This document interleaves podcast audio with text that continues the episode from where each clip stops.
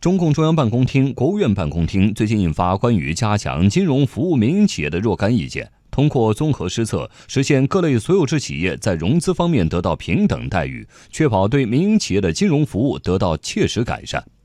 意见提出，要完善股票发行和再融资制度，加快民营企业首发上市和再融资审核进度，抓紧推进在上交所设立科创板并试点注册制。要稳步推进新三板发行与交易制度改革，实施差别化货币信贷支持政策，合理调整商业银行宏观审慎评估参数，鼓励金融机构参加增加民营企业、小微企业信贷投放。